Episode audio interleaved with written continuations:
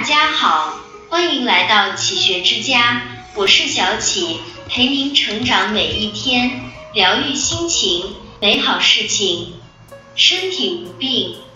曾看过一句话，颇为赞同：人在清醒的时候，所有问题都是问题；人在病重的时候，大概只有哪里痛才是真的问题了。有人曾将人生最幸福的瞬间总结为七个词：大病初愈、久别重逢、失而复得、虚惊一场、不期而遇、如约而至、来日可期。细想来，这一切应该就是当你摆脱了病痛的折磨，与许久未见的朋友久别重逢，曾经失去的所有失而复得，过往种种不过虚惊一场。与惊喜再次不期而遇，幸福如约而至，所以来日可期。人生下半场，比超负荷赚钱更重要的是心脏有力的跳动；比熬夜玩乐更珍贵的是眼睛清楚看到世界的美好；比生活富裕更幸福的是身体的完好无损。按时吃饭，早睡早起，经常运动。控制情绪才是最好的生活状态。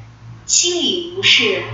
贾平凹写过一句话：人的一生，苦也罢，乐也罢，得也罢，失也罢，要紧的是心间的一泓清泉里不能没有月辉。人生不如意十有八九，但常常去发现那剩下的一二，不要一直盯着八九。总会有事事如意的一天。活得太累，究其根本不过是执念太深，思绪太多。有人说，人的烦恼常常都来自三件事：自己的事、别人的事、老天的事。而活得通透的人，往往都能不纠结自己的事，不插手别人的事，不忧思老天的事。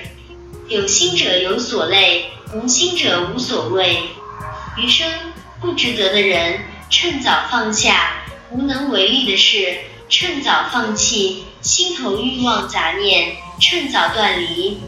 人到了一定年龄，总要有一笑了之的襟怀和看淡得失的心态，眼里无怨。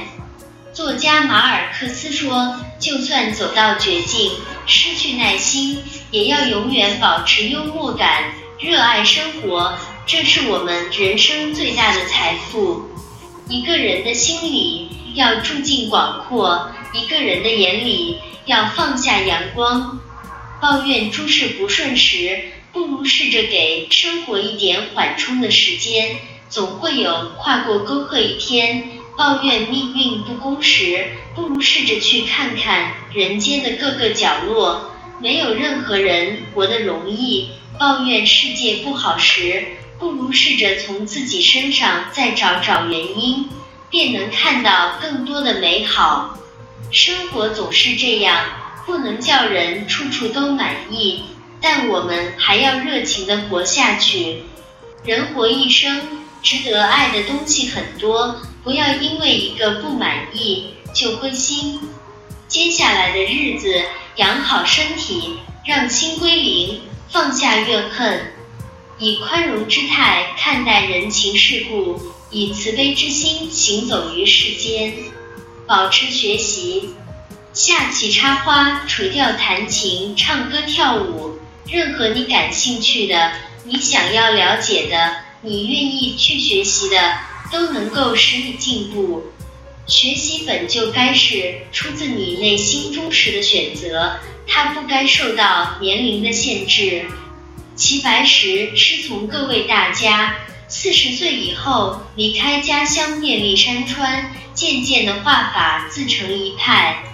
摩西奶奶七十六岁时开始学习绘画，在五年后举办了个人的第一次画展。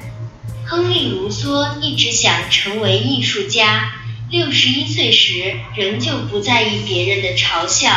自己沉浸在创作的快乐之中，只要你愿意开始，就没有什么能够阻挡你的步伐。所有的犹豫不决，最后只会成为你学习道路上的绊脚石。就像林语堂先生说过的那样，人生在世，幼时认为什么都不懂，大学时以为什么都懂，毕业后才知道什么都不懂，中年又以为什么都懂。到晚年才觉悟一切都不懂。愿意学习的人永远年少，做回自己。很喜欢作家余华说过的一句话：“我不再装模作样的拥有很多友人，而是回到了孤单之中，以真正的我开始了独自的生活。”每个人身上总是扮演着太多的角色，是孝顺懂事的儿子，也是成熟稳重的爸爸，是家里贤惠温柔的妈妈，也是职场上雷厉风行的女强人。我们在无休止的忙碌中顾虑到了所有人，却唯独忘了考虑自己。人活一世，草木一秋。倘若只是为了活成别人眼中的模样，未免浪费了这来之不易的时光。活在自己的时区里，做喜欢做的事，看喜欢的风景，走出自己的路，坦荡从容的活成自己喜欢的样子，才算不枉此生。这里是启学之家，让我们因为爱和梦想一起前行。更多精彩内容。搜“起学之家”，关注我们就可以了。感谢收听，下期再见。